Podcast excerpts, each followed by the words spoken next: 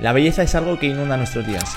Y es cierto que tiene un gran componente subjetivo, pero los diseñadores andamos siempre buscando cómo podemos conseguirla. Y he de decirte que no es algo superficial. Hoy quiero hablarte de cómo se ha aprovechado la belleza a lo largo de la historia para impactar en los cerebros de millones de personas y de cómo puedes aprovecharla tú como herramienta para impactar en tu entorno.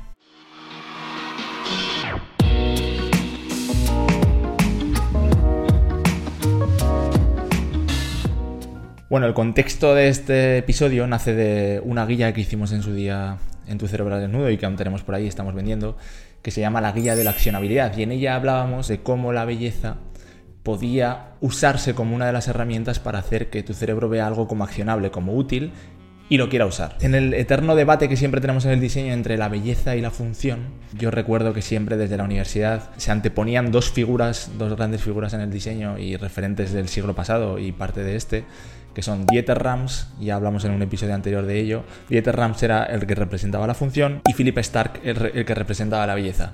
De hecho, Philip Stark, que siempre bastante excéntrico y suelta bastantes perlas en las entrevistas, soltó en una que decía que la belleza no significa nada, hoy lo bello es lo rosa, en seis meses será lo verde, el estilo del mañana será la libertad y el reconocimiento de la diferencia.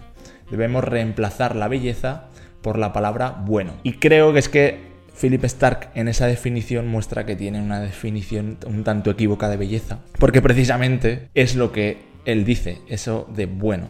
Y vamos a ver cómo es así.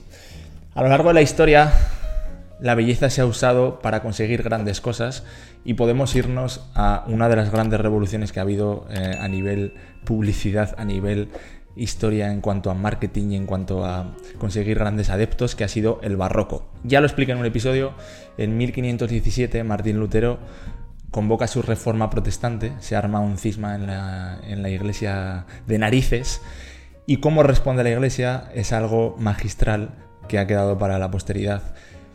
Y la iglesia piensa, vale, y la belleza durante años ha sido algo que ha movido al ser humano, lo que vamos a hacer, como tenemos poder y lo podemos hacer, es inundar el mundo de belleza.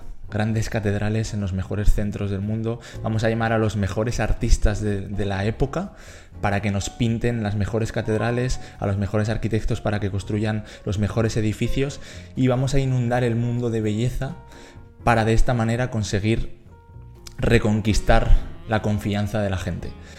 Y lo consiguen. Y de ahí nace el barroco, que acaba siendo en sí misma una de las mejores campañas de publicidad que ha habido a lo largo de la historia. El barroco es un movimiento que hasta el día de hoy eh, ha seguido marcando una época, en las ciudades de medio mundo lo siguen marcando y en gran parte es una estrategia de la Iglesia para reconquistar la confianza de la gente. ¿Y cómo lo hace? A través de la belleza. Ahí tenemos el primer ejemplo.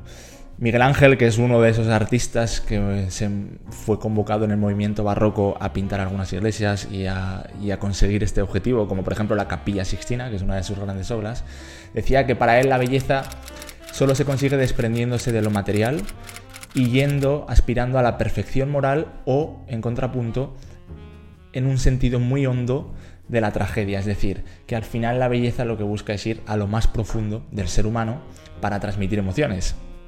Y es que de esto va. El impacto de la belleza en el cerebro humano, si nos vamos a la neurociencia y aquello que hablábamos nosotros en tu cerebro al desnudo, va de esto, va de que eh, esa conexión que hay entre la teoría, la realidad y la práctica, que es lo que llamamos accionabilidad, es decir, que tu cerebro vea algo y quiera usarlo, porque le parezca útil, le parezca bueno. Uno de los componentes, entre otros muchos que explicamos en esa guía, que favorecen esto es la belleza. Porque al final el cerebro se ha cableado a lo largo de la historia para ver la belleza de lo natural, para saber diferenciar lo que le iba a hacer un mal en la salud a lo que le iba a hacer un bien. Y eso muchas veces lo hacía mediante la belleza de la naturaleza. Lo que hacía era eh, diferenciarlo, purgar lo bueno para su supervivencia. Entonces se ha ido cableando para querer lo bueno, para sentirse atraído por lo bueno. Y al final, ¿qué es lo que hace que algo sea bueno? Pues como el cerebro lo que quiere es ahorrar recursos, para él lo bueno es todo aquello que le permite ahorrarse recursos. Es decir, algo simple va a hacer que tu cerebro lo vea como algo bello, le atraiga y por lo tanto lo quiera usar.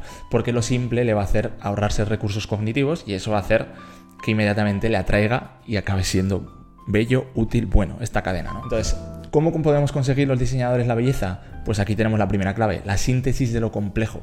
Las grandes obras bellas han sido grandes procesos y grandes trabajos de síntesis de algo muy complejo. La quinta sinfonía de Beethoven, si la analizas en partitura, es algo muy complejo que al oído tu cerebro lo transmite como algo muy simple, por lo cual le da una sensación subjetiva de algo muy bello. Porque sí, lo bello al final es una sensación subjetiva, pero que se puede conseguir con mecanismos objetivos. Entonces todo esto, si sabemos usarlo bien, funciona. ¿Cómo se ha usado también en el diseño? Otro ejemplo que tenemos, por ejemplo, es la famosa silla Tonet, de la que yo he hablado muchas veces aquí porque soy absoluto fan en la que consiguieron ahorrar un proceso complejo del fabricado de una silla de 16 piezas, que era la que menos piezas tenía en aquel momento, a 8 piezas. Y eso lo consiguieron experimentando con el curvado de la madera y consiguiendo algo, algo que fue una revolución en la carpintería y en el mobiliario.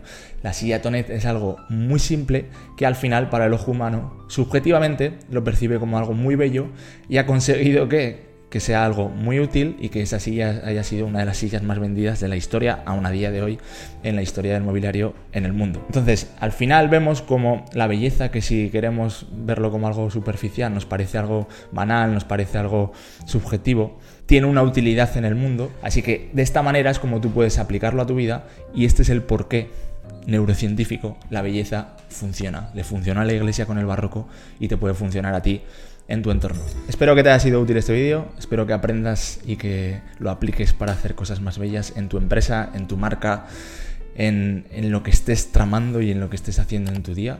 Apoya este vídeo si te ha gustado, suscríbete para no perderte los siguientes y nos vemos pronto.